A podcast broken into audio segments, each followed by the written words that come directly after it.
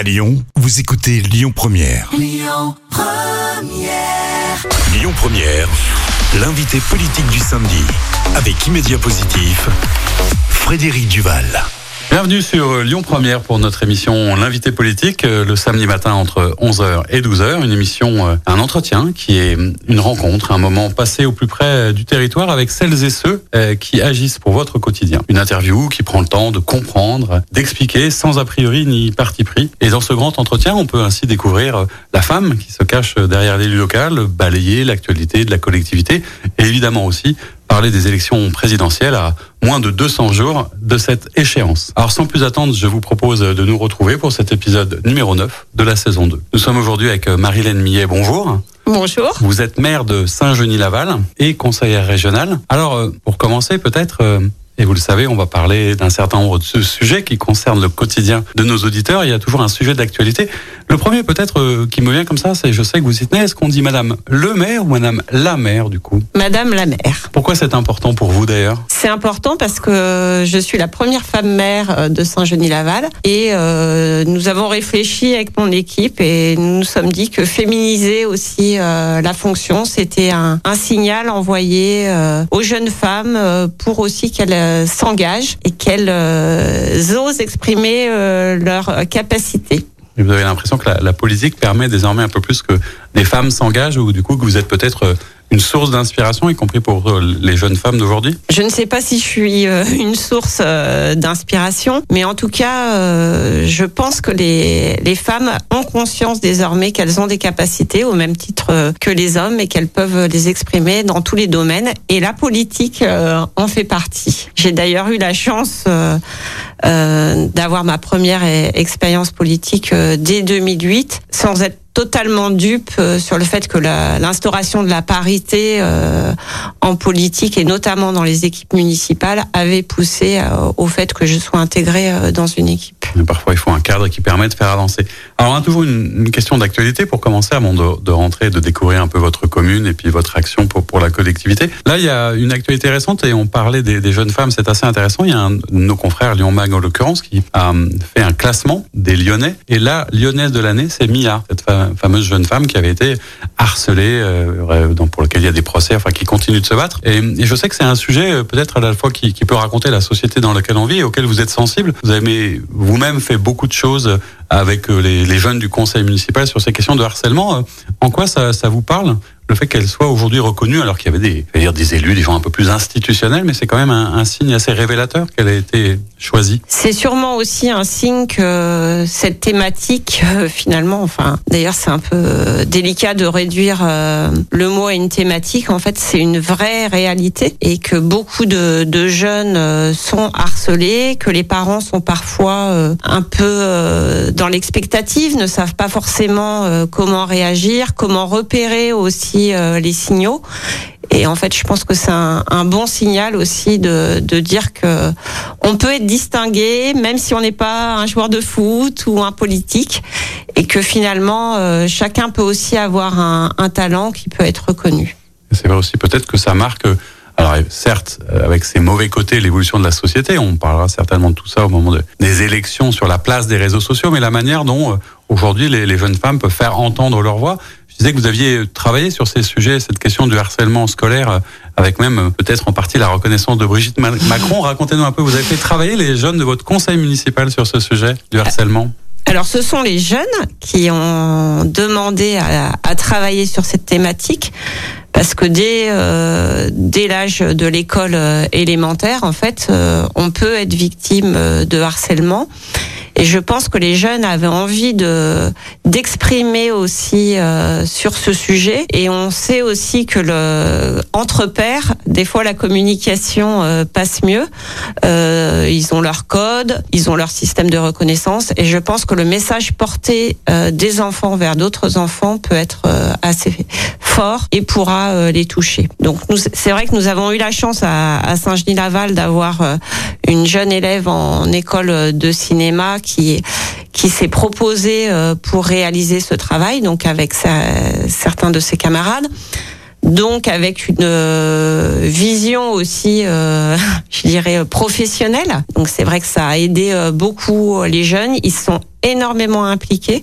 Je tiens aussi à vraiment à remercier euh, la personne en mairie qui s'occupe du conseil municipal des enfants qui a pris cette tâche très à cœur. Donc il y a eu un casting des enfants, une préparation des enfants. Ils ont écrit leur texte, écrit leur scénario et après ils l'ont joué. Et ça aboutit effectivement à un court métrage que je trouve euh, d'une grande qualité. Et euh, c'est pour ça que nous avons eu l'idée avec la personne qui est aussi en, charge de cette thématique, euh, en charge de la réussite éducative dans la ville de Saint-Genis-Laval, de se dire mais finalement ce court métrage peut-être qu'il pourrait servir aussi à d'autres, que peut-être que ça peut être un outil justement de sensibilisation au harcèlement. Donc, euh, comme je me rendais au congrès des maires et que j'avais la chance d'être invitée euh, à la soirée euh, donnée par le président Emmanuel Macron, je me suis dit bah pourquoi pas tenter ma chance. Donc j'ai pris une clé USB avec le, le court métrage. Nous avons écrit une belle lettre et euh, j'ai eu l'opportunité pendant la soirée de, de voir Mme Macron, de pouvoir échanger euh, assez rapidement et de pouvoir lui remettre euh, les documents euh, que j'avais apportés avec moi. On suivra tout ça. Alors vous parliez du maire, du rôle du maire, etc. Qu'est-ce que c'est que le, le, quotidien? On sent que il est fait de, de plein de choses particulières, hein, parce que souvent les, les habitants ont une vision peut-être un peu étrange ou décalée de ce que c'est qu'un élu. C'est quoi le quotidien d'un maire, et en l'occurrence du maire de Saint-Gilles-Laval Alors je dirais de la maire de, de Saint-Gilles-Laval. Ouais, Pour répondre euh, à la première question, le quotidien en fait c'est extrêmement euh, varié. Euh, je dirais qu'on peut euh, passer d'une personne qu'on reçoit pour une problématique particulière liée à sa situation, situation de détresse, demande de logement à la visite d'une entreprise euh, qui euh, fabrique des produits qui sont vendus dans le monde entier. Mais je pense que ce qui finalement fait le lien, c'est aussi la capacité de l'écoute, l'empathie, et finalement se demander aussi à chaque fois comment on peut aider ces personnes, comment aussi ça peut s'articuler avec euh, nos souhaits, euh, notre envie aussi d'avoir une ville plus conviviale, durable. Euh, notre fil rouge pendant notre campagne, c'était créer du lien et en fait toutes ces rencontres c'est des petits liens concrets pour qu'en fait on soit une une communauté de Saint-Genois et qu'on on puisse vivre dans une ville qui nous ressemble et qui nous plaise. Alors c'est vrai que vous parlez de cette campagne, on, parlera un petit peu des, des, projets de ce que vous avez lancé, mais euh, il y a quelque part aussi euh, en ce moment, même si le maire est toujours, euh, dire euh, l'élu le plus apprécié des habitants, on a le sentiment que c'est une fonction qui est un peu abîmée ou un petit peu moins respectée ou, et parfois sans doute un peu frustrante. Est-ce qu'il n'y a pas aussi de la frustration dans votre quotidien d'élu par rapport à soit la réalité des moyens ou des budgets ou des pouvoirs? On, on pourrait en parler longuement, mais c'est vrai que les maires ont, notamment sur ces histoires de, taxes d'habitation, ont sans doute moins de possibilités d'avoir de budget. Comment on vit ce décalage? Est-ce qu'il n'y a pas une schizophrénie qui s'installe entre l'envie de faire et puis la frustration de ne pas pouvoir toujours faire et du coup de créer la frustration parfois chez les habitants? Moi, je pense que l'envie de faire, elle doit toujours euh, rester et euh, effectivement, il peut y avoir des, difficultés. Alors moi, il y a une phrase que je répète souvent euh, à mon équipe euh, et que c'était un de mes profs de fac quand j'ai fait une reconversion et j'étais donc en master euh, management de risque et qualité et il disait souvent transformer les contraintes en opportunités. Et c'est vraiment euh, mon mantra. Quand il y a des difficultés, je me dis bah comment en fait on, peut faire de cette difficulté une force? Par exemple, vous parliez du souci des financements. Et ben aujourd'hui, je dis à mon équipe, euh, bah ok, on aura peut-être moins d'argent. Euh, de ce côté, eh ben on va aller en chercher ailleurs. On va aussi essayer d'être plus intelligent. On va essayer de travailler vraiment aussi euh, en concertation avec l'ensemble des partenaires. Et finalement aussi, ça peut générer peut-être euh, d'autres euh, des économies et puis aussi euh, d'autres forces. En fait, euh, voilà, c'est vraiment toujours tra le travail en équipe et puis aussi l'écoute. Et, et par rapport, pardon, Moi, je, je, voulais répondre à, à, votre question sur la perception du maire. Effectivement, vous, vous avez raison. on reçoit parfois des mails agressifs, des commentaires sur Facebook, mais à chaque fois, moi, je me pose la question, mais en fait, qu'est-ce qui fait que cette personne réagit comme ça? Souvent, en fait, c'est la détresse. Euh, ça peut être des situations, notamment euh, sur la sécurité de personnes qui sont vraiment dans des difficultés. Et peut-être que quand on n'a pas tous les mots, on peut aussi surréagir, déverser un peu bah, tout ce qu'on a euh, en soi, qui est aussi bah, de la colère, de la frustration. Donc je pense que le, le rôle de l'élu, c'est de pouvoir aussi accueillir cette parole. Voilà, comme je le dis aussi souvent, mais on n'est pas là que pour recevoir des bouquets de fleurs. J'essaye toujours de, de, garder avec mes concitoyens, euh, euh, voilà, un niveau de courtoisie, un niveau de d'empathie aussi. Voilà, je pense que c'est aussi comme ça qu'on est respecté. Aussi respecté mmh. parce qu'on on tient ses engagements et que quand on peut pas euh, faire certaines choses, on peut aussi euh, les expliquer. Moi, je n'ai pas peur d'aller sur le terrain et de, de, parler aux personnes quand ils sont confrontés aux, euh, aux difficultés. On en reparlera après sur les projets de la ville. À tout de suite. Bienvenue sur Lyon Première pour cette deuxième partie d'émission L'invité politique avec Marilène Millet. Vous êtes la maire de Saint-Genis-Laval et conseillère régionale. On parlait juste avant de votre quotidien d'élu. On va aussi maintenant parler de votre mandat, de l'exercice de votre mandat pour votre collectivité. Alors si euh, on ne connaissait pas Saint-Genis-Laval, comment vous présenteriez votre commune? Je crois que vous avez une formule un peu à l'emporte-pièce, mais qui raconte bien euh, votre commune. Oui, tout à fait. Alors ce n'est pas euh, ma formule, mais celle d'un habitant qui en fait résume Saint-Genis-Laval en disant Saint-Genis-Laval, c'est le métro et les vaches. Et finalement, c'est assez euh, emblématique. Ça résume tout à fait euh, notre ville, même si c'est un, un, raccourci. Les vaches, parce que c'est une commune euh, liée à l'agriculture, euh, l'élevage. On a toujours effectivement euh, des vaches. Et, et, dans notre équipe, nous avons un éleveur bien connu sur la commune. Mais c'est aussi le métro, c'est aussi la modernité, une zone industrielle avec beaucoup d'entreprises, une ville riche de son tissu associative, une ville avec euh, des quartiers euh, différents, une belle mixité. Combien d'habitants aujourd'hui à Saint-Genis À peu près 22 000 euh, habitants. Et pour ceux qui ont une géographie un peu floue, c'est quelles sont les communes à côté? C'est ça se situe à une quel endroit? Une ville du sud-ouest lyonnais. Alors nous avons la particularité d'être une ville de la métropole de Lyon donc à côté de d'Oulin de Pierre Bénite, mais nous sommes aussi euh, à côté de, de Brigné, de Chaponneau. Qui, elles donc, ne sont pas dans la métropole. Ils sont dans le territoire euh, du faites, Rhône. Vous faites la jonction. Alors, on, on, parlait de votre quotidien, de vos actions. Vous avez euh, bâti votre succès au municipal, hein, pour, pour ceux qui s'en souviennent, qui n'était pas du tout évident hein, à, à l'époque, avec beaucoup à la fois d'envie, d'énergie, de passion en vous consacrant à ce sujet, avec l'envie quoi de, recréer du lien.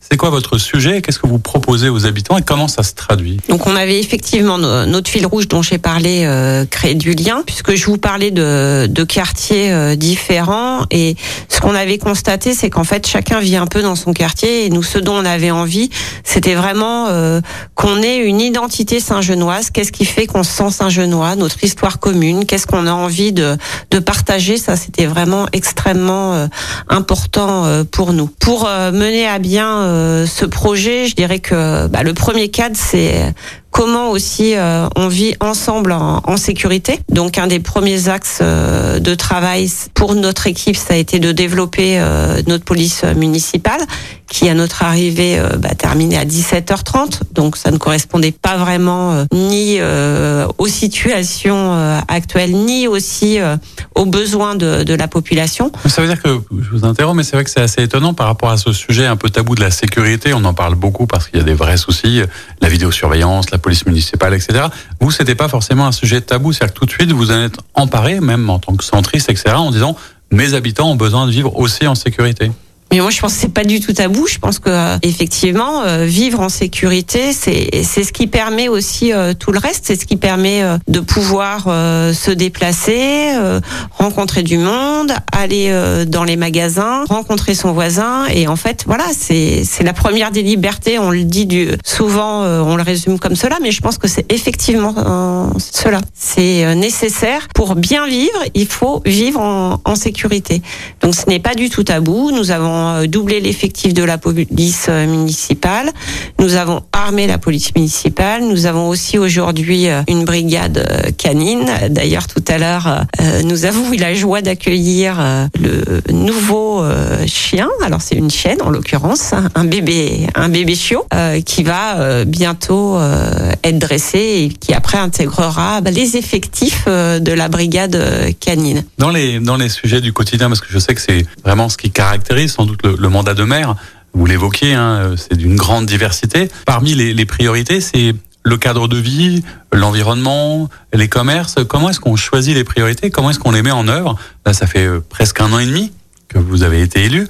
Quelles ont été vos, vos premières actions et quelles sont les, les, priorités que vous avez dessinées avec euh, et pour vos habitants Alors nos premières actions, on avait des actions euh, très concrètes qu'on avait nommées dans nos 100 jours, donc euh, avec un projet par exemple de, de prime vélo, mais qui n'était pas seulement une prime, qui était aussi un dispositif qu'on a appelé les ambassadeurs vélo.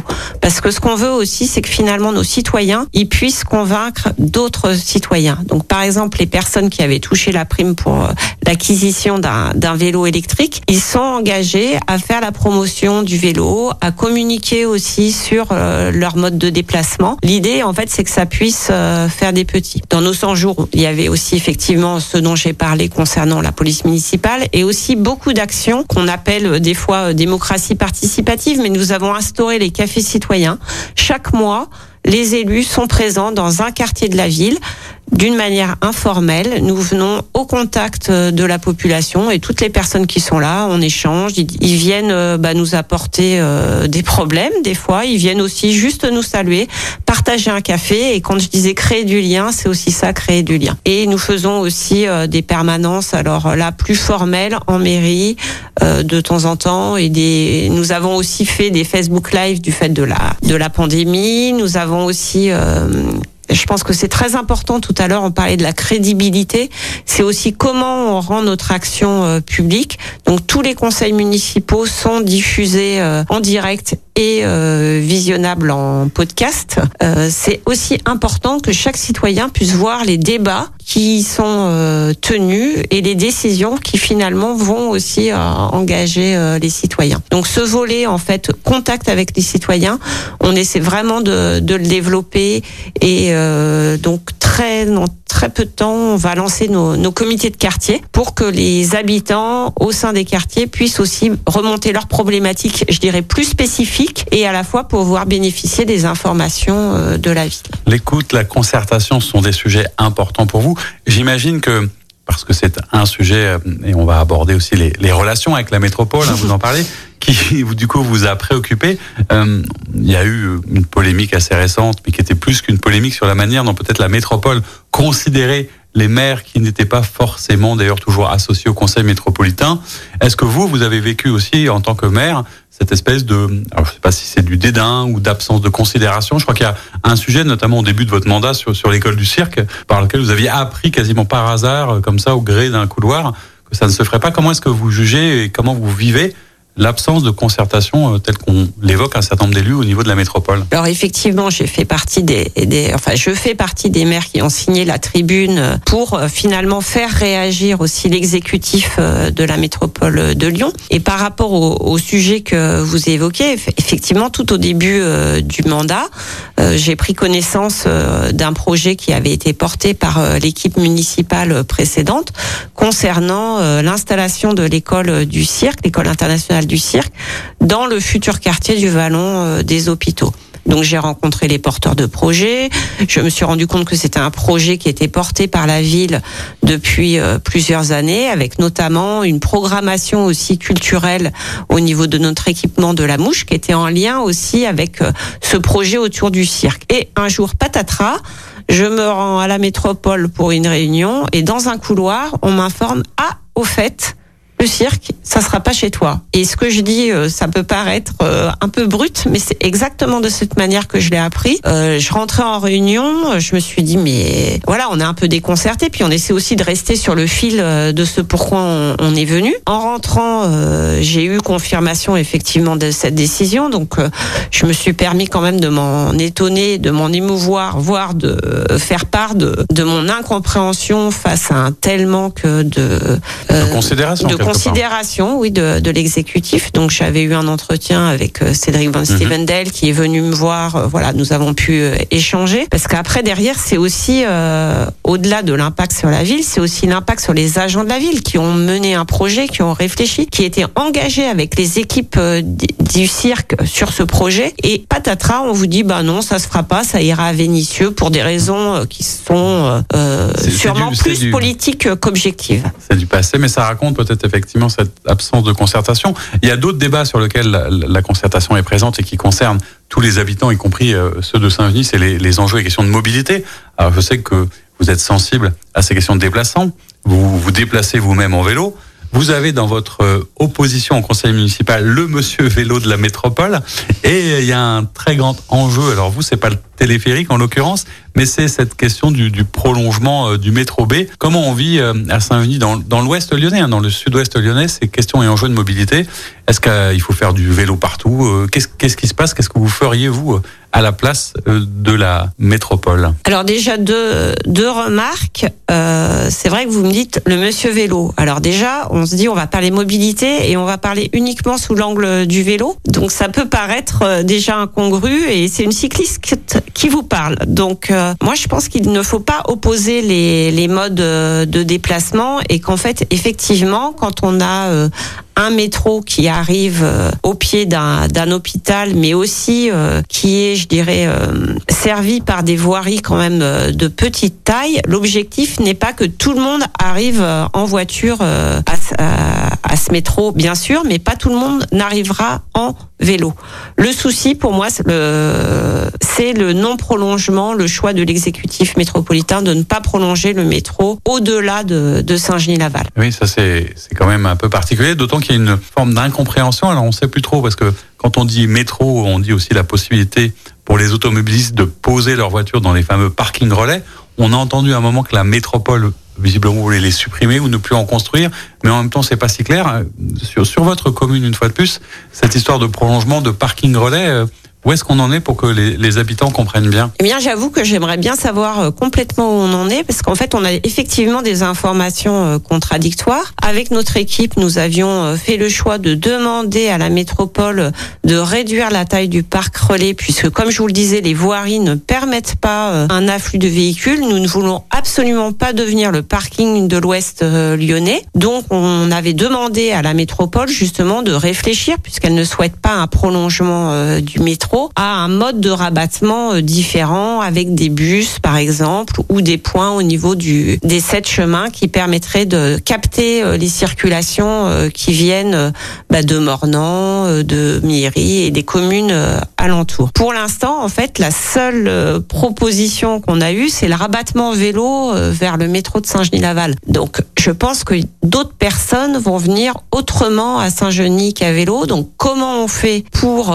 les capter en amont comment on fait pour ceux qui vont venir, qui puissent circuler dans des conditions qui ne soient pas euh, détériorées et qui ne nuisent pas non plus à la qualité de vie des habitants? Donc en fait, voilà, on est en train de travailler sur ces sujets-là. On a demandé aussi euh, euh, que ce parking relais soit ouvert aux covoitureurs pour nous, il y a une vraie euh, opportunité aussi à développer le covoiturage qui permet de limiter euh, l'autosolisme. Donc voilà, on a des questions, on a beaucoup d'interrogations, mais effectivement, comme vous, on lit la presse, on entend ce qui se dit et on entend parler suppression de parking relais à Oulin, par exemple, ou ailleurs. Pour nous, ce n'est pas la, solution. Il y a un risque réel d'engorgement euh, des voitures au niveau de notre commune. Même si on sait, c'est aussi peut-être toute la, la difficulté et on en reparlera certainement tout à l'heure, c'est que on a tous envie peut-être d'aider la planète à aller mieux, mais ça crée parfois des, des contradictions, des différences, des difficultés dans les modes de transport qu'une fois de plus, on ne doit pas opposer. Hein. C'est ça l'idée. Mais oui, ce n'est pas opposer les, les, modes de transport. Moi, je suis tout à fait pour euh, la complémentarité et donner plus de place effectivement euh, au mode doux. Mais il faut aussi que les gens puissent continuer à se déplacer en voiture. Euh, on parlait de l'hôpital à proximité du métro.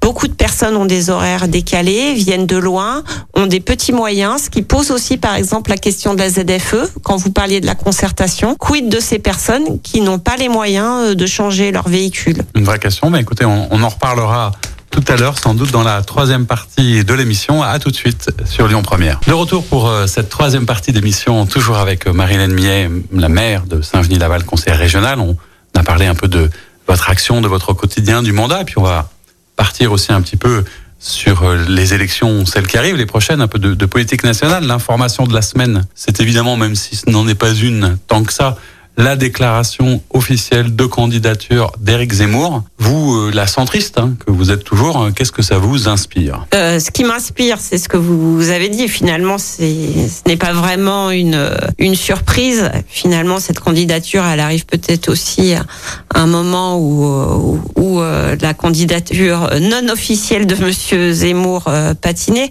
Non, ce que ça m'inspire, c'est plutôt en fait quel sujet on a envie de porter pour la présidentielle. Finalement, cette candidature ou cette non-candidature au préalable, elle a mis euh, pas mal de sujets en, en, exergue sur la sécurité, mais d'une manière extrêmement, euh, comment dire, euh, caricaturale, un petit peu comme ce qui s'est passé euh, récemment à Lyon avec cette émission de, de Morandini de CNews à la Guillotière, qui était quand même plus proche du cirque qu'autre chose. Voilà, moi, moi, ça me dérange beaucoup, par exemple, ce genre d'émission où quand il est allé dans un quartier pour un échange avec une personne qui était voilée, en fait, c'est plutôt de la mise en scène en fait que de, du réel contact. Tout à l'heure, vous me parliez comment on peut justement euh, renouer la confiance. Quand je vous disais, il faut prendre le temps aussi d'aller voir les personnes, d'entendre leurs difficultés. C'est pas forcément aussi euh, devant une caméra mmh. avec euh, parfois des, des personnes qui sont là pas tout à fait par hasard pour provoquer qu'on a un véritable dialogue. En fait, on arrive à faire avoir des images, à avoir quelque chose qui se résume à une une pensée extrêmement simpliste. Et moi, j'aime bien l'exigence et euh, quand j'étais, euh, j'ai été un moment euh, enseignante et je trouvais aussi qu'il fallait être exigeant avec euh, les élèves. Je trouve aussi que les citoyens, ils ont aussi le droit à l'exigence, à la complexité et finalement leur donner des choses très mâchées, très caricaturales. ça c'est bien, ça c'est pas bien. Ça correspond pas toujours d'ailleurs ni à leurs attentes ni à la vérité. Le seul avantage peut-être de cette déclaration, c'est qu'enfin, il va pouvoir aussi être sans doute contesté, challengé, etc. comme un candidat officiel, ce qui n'était pas avant. Et peut-être on va parler d'autre chose. Les habitants, vos habitants, est-ce que d'abord est-ce qu'ils vous parlent des élections présidentielles Alors pour l'instant pas du tout. Pas du tout, hein. Euh, Et certainement pas que de ces sujets en plus. Parce on passe à côté de plein de choses. Voilà, pour moi, on passe à, côté de beaucoup de choses. Alors, euh, je l'ai dit, hein, la sécurité, je comprends tout à fait que ça soit une euh, priorité et ça l'est. Après, c'est effectivement comment on traite le sujet. Moi, j'ai toujours beaucoup de mal aussi avec des propos qui stigmatisent telle ou telle euh, catégorie de personnes. Je trouve que ça correspond pas non plus à la vie réelle. Je trouve que ça prend pas de le temps, je vous le disais, du dialogue, de la distance. Et effectivement, moi, les citoyens ne me parlent pas euh, de la candidature de telle ou telle personne. Par contre, vous me parliez des sujets qui euh, ne sont pas euh, effectivement sur la table en ce moment. Moi, il y en a que, beaucoup que je regrette. je trouve que en pleine crise sanitaire, on parle finalement assez peu de l'hôpital, de ses moyens, de l'avenir de, de l'hôpital. C'est vrai que ça, ce sont des sujets qui me tiennent à cœur, comme me tient à cœur le, le, sujet des personnes âgées.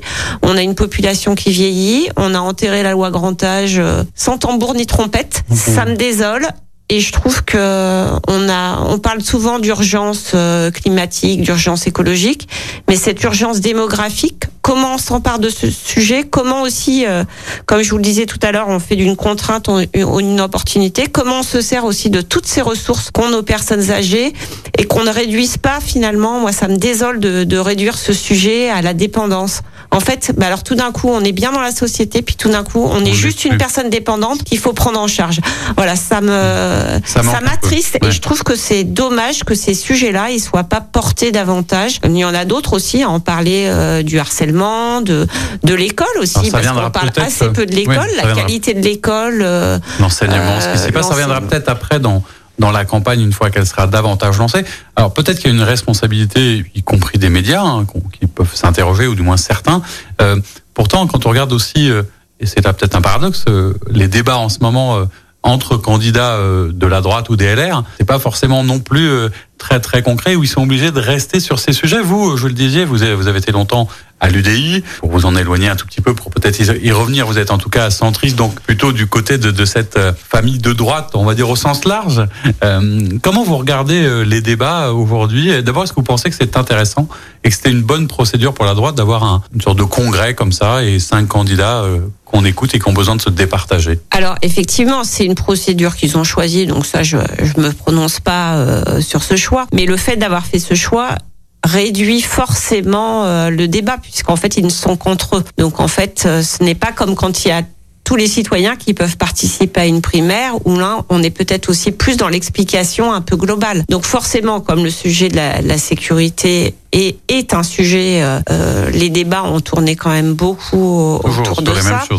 C'est vrai que moi, en tant que centriste, euh, à l'UDI, on porte aussi euh, des questions sur l'écologie, sur l'Europe. Euh, voilà, je trouve qu'il y a aussi des vrais sujets qui sont peut-être moins vendeurs, moins réducteurs aussi, et sur lesquels aussi il faut du temps, de l'explication, de, la pédagogie. Le président euh, de l'UDI, euh, Jean-Christophe Lagarde, avait, il me semble, euh, peut-être eu l'envie aussi, ou de participer, ou de faire en sorte qu'il soit davantage entendu. Qu'est-ce qu'il devient, lui Est-ce qu'il a vocation à être candidat Est-ce que, vous voyez, je, crois qu'il avait eu envie peut-être de participer à, à cette primaire, peut-être élargie de la droite, pour qu'on entende toutes les sensibilités. Voilà. Finalement, donc euh, l'UDI a choisi de ne pas avoir de, candidat. S'était engagé à, soutenir le candidat euh, qui sortirait euh, de la primaire de la droite, sous condition que le candidat choisi respecte ses valeurs. Bon. Et alors justement, parmi les, les candidats, on ne sait pas encore exactement ce qui se passe. Mais quelle est votre préférence? Est-ce que vous en avez une? Est-ce que vous suivez ça avec intérêt? Est-ce qu'il y en a que vous trouvez peut-être plus pertinent, plus intéressant, plus juste par rapport à ce que sont vos valeurs aussi? Après, moi, c'est vrai que je, je, ne vote pas puisque je ne suis pas aux Républicains. Mais euh, pour vous répondre euh, tout à fait franchement, il y a deux personnalités que que j'estime et, et qui me semblent correspondre aussi à mes valeurs. Bah, tout d'abord euh, Michel Barnier, puisque j'avais eu la chance de, de l'écouter et de pouvoir échanger avec d'autres élus lors d'une venue à Bruxelles. Je, voilà, je trouve que c'est une personne qui a une stature aussi internationale, une grande expérience des dossiers. C'est quelqu'un aussi euh, de pondérer. Il n'est pas si loin de la famille euh, centriste euh, aussi. Donc voilà, je dirais que c'est mon atout cœur. Et puis aussi, bah, alors c'est peut-être, vous me direz en, tant que femme, mais mais pas seulement. Je trouve que Valérie Pécresse aussi, pour moi, elle apporte une note différenciante. Je trouve aussi que ce qu'elle a fait dans sa région est assez exemplaire, même politiquement. Elle a rassemblé très largement du MoDem jusqu'au LR. Donc ça veut dire que c'est une personne aussi qui est en capacité de travailler avec des personnes qui n'ont pas exactement le, les mêmes schémas euh, qu'elle. Donc pour moi, voilà, je trouve que c'est euh, aussi intéressant. Et puis une femme euh, présidente. Mmh. Mais est-ce que les Français sont prêts? On ne sait pas ça encore. Moi, je pense que les Français, ils sont pas, ils choisissent pas un sexe, ils choisissent une personne qui a un projet avant tout, et puis qui a une personnalité. Alors c'est intéressant parce que vous parliez de la compétence et de la capacité à faire ses preuves, notamment dans une région. Je disais, vous êtes conseiller régional en Auvergne-Rhône-Alpes, dont le président est, est Laurent Wauquiez. Est-ce qu'il aurait fait un bon candidat, Laurent Wauquiez? Il aurait sûrement fait un bon candidat. Après, euh, est-ce que c'était le bon moment? Je pense que c'est aussi peut-être euh, parce qu'il a fait ce choix qu'on trouve aujourd'hui que c'est un bon candidat. Alors sur cette campagne, au-delà des, des personnes, nous, ce qui nous intéresse aussi, et vous l'évoquiez, c'est la capacité à expliquer, à faire de la pédagogie. Qu'est-ce qui manque aujourd'hui euh, dans, dans les campagnes électorales euh, Et même, on l'a vu euh, dans l'abstention, y compris localement, pour que les jeunes, mais pas simplement eux, se réengagent. Alors, ils s'engagent d'une autre manière, mais comment est-ce qu'on fait pour que les gens retrouvent le, le chemin du vote? Parce qu'après, ça pose quand même des questions fondamentales de, de légitimité par rapport au suffrage. Au-delà de ça, est-ce que vous pensez comme ça encourage les gens à aller voter, cette espèce parfois de guerre un peu stérile, d'être toujours sur les mêmes sujets. Comment est-ce qu'on renoue avec la politique au sens originel du terme? Je pense qu'il y a plusieurs raisons. Déjà, il faut donner euh, envie. Euh, c'est vrai que je relisais une phrase euh, d'Edgar Morin qui disait la conscience écologique vient d'une menace, non d'une espérance. En fait, c'est ça montre aussi que finalement, parce qu'on a peur, on va agir, mais Moi, je pense que justement dans la politique et dans ce qu'on propose, faut une espérance. En fait, il faut se dire qu'on va vers quelque chose. Donc ça, peut-être qu'il manque de l'espérance. Il manque aussi de, de la confiance. Euh, c'est vrai aussi euh, de dire euh, finalement on va respecter aussi euh, nos engagements ou si on ne les respecte pas, expliquer aussi pourquoi on, on ne peut pas faire les choses. Et puis il faut essayer euh, d'associer euh, les personnes aux décisions qui les concernent. Vous parliez tout à l'heure, par exemple, euh, de, de ce qui s'est passé à Sainte-Foy euh, et à la Mulatière sur le, le vote sur le téléphérique. On voit bien que quand les personnes se sont concernées, elles se mobilisent, elles vont voter. Donc c'est plutôt Le choix des sujets, la manière dont on leur le choix des sujets, ce qu'on présente, et aussi se dire euh, que les personnes qui, est-ce que leur vie va changer? Parce que souvent, ce qu'on entend, c'est finalement que ça soit Pierre-Paul Jacques rien. ou Marie-Christine ou Marie-Chantal, euh, ça ne changera rien. Et en fait, c'est peut-être ça aussi ce qui démobilise les gens. En quoi, ce que, en quoi les choix qui seront faits vont aussi changer leur vie. Alors le dimanche, euh, qui est le lendemain du samedi, euh, c'est aussi un jour particulier. Qu'est-ce que ça fait, euh, la mère euh, de Saint-Genis-Laval, le dimanche? Est-ce qu'il y a un temps pour autre chose que l'engagement et la vie euh, politique Tout à fait, parce que je crois que pour donner, il faut aussi recevoir, et que, comme vous l'avez dit, c'est exigeant. On est, on a des grosses journées, on rencontre beaucoup de personnes, on est aussi confronté à des drames. euh, Voilà, donc je pense qu'on a besoin de se, se ressourcer quand on a de, de telles fonctions. Moi, clairement, euh, bah, le dimanche, c'est, je dirais, la tête et les jambes. Donc c'est euh, pour reprendre une émission euh, que les jeunes euh, ne connaissent pas. C'est finalement la tête, je dirais aussi le côté spirituel, puisque je suis catholique pratiquante. Donc le dimanche c'est souvent la messe. C'est aussi prendre le temps de lire et aussi beaucoup le temps de, courir. J'aime beaucoup courir. Voilà, ça me ressource aussi, ça me donne de l'énergie. Je suis dans la nature. L'espérance, c'est un mot que vous avez utilisé à plusieurs reprises. Et je sais d'ailleurs, vous parlez de votre pratique euh, catholique. Il y a un courrier, je crois, qui, qui vous tient à cœur, qui, qui vous inspire parfois ou qui vous sert dans les moments de difficulté, qui, avait été écrit par un, prêtre de votre commune au moment de votre élection, c'est ça? Voilà, en fait, il, il m'a écrit euh, cette lettre le jour même de, de mon installation euh, en tant que maire euh, au conseil euh, municipal. Pour aussi, euh, je dirais que c'est une lettre qui me sert dans les moments difficiles, mais c'est aussi pour savoir raison garder. Je dirais parce que c'est vrai que on parle parfois des, des politiques qui perdent un peu aussi le, le sens des réalités et de, se, de ne jamais oublier aussi pourquoi euh, pourquoi on s'est engagé pourquoi on fait les choses et que finalement bah c'est pas pour nous-mêmes c'est aussi euh, pour servir un projet et pour servir euh, nos habitants. Alors, Donc peut-être euh, que je peux vous lire si vous deux voulez, trois phrases. Il y a une phrase par exemple qui me touche beaucoup et qui rejoint ce, ce qu'on disait aussi sur l'engagement où il me disait parmi les nombreux enjeux de l'immédiat, je vais en particulier, je vois en particulier celui de l'unité. Une des difficultés inhérentes à la démocratie, c'est de devoir bâtir une unité sur la base d'une division. Parce qu'effectivement, quand on arrive maire, on n'est pas toujours la, la seule candidate. Et forcément, il faut aussi euh, s'affronter. Notre équipe, nous avons vraiment essayé de le faire dans la bienveillance, dans l'intelligence et dans le respect euh, des autres. Et ça, c'est important de toujours euh, De savoir euh, se garder Alors, le- le dimanche, cette vous le disiez, c'est aussi la possibilité de faire plein de choses. Je sais que vous aurez par exemple l'illumination de votre sapin le mercredi 8, euh, que le dimanche, il y a aussi un moment de d'apaisement sur le plateau. Mais je vous avais demandé de choisir un, un livre de chevet très très rapidement, parce qu'on arrive au bout de l'émission d'un auteur dont le nom est compliqué, je vous laisse le dire, qu'on trouve et d'ailleurs que vous avez acheté, parce qu'on en parlait tout à l'heure sur les commerces de proximité, dans une librairie indépendante qui s'appelle Le Murmure des mots, que vous- qui vient de s'installer chez vous. Quel est l'auteur que vous nous suggérez pour conclure Alors, je vous suggère Odur Ava Olavsdottir, une écrivaine euh, islandaise. Et le, le dernier opus, c'est La vérité sur la lumière. Et je suis vraiment euh, émerveilleux de ces livres. Ce sont à la fois des livres poétiques qui parlent de la nature et aussi beaucoup des relations humaines, de leur complexité et aussi de, de la beauté euh, des relations. Eh bien, on se quitte euh, avec cette recommandation. On se quitte en musique, puisque vous avez choisi un, un titre de Dominique A. euh, Les Immortels. Et puis je vous dis que euh, la semaine prochaine, samedi 11, on recevra Pascal Charmeau, le maire de Tassin d'Admi-Lune. Merci. Bon dimanche. Merci à vous. C'était l'invité politique du samedi sur Lyon Première, en partenariat avec Immédia Positif, le web média qui rend visible l'essentiel. Retrouvez tous les invités politiques en podcast sur lyonpremière.fr et sur immédiapositif.fr. Écoutez votre radio Lyon Première en direct sur l'application Lyon Première, lyonpremière.fr et bien sûr à Lyon sur 90.2 FM et en DAB+. Lyon Première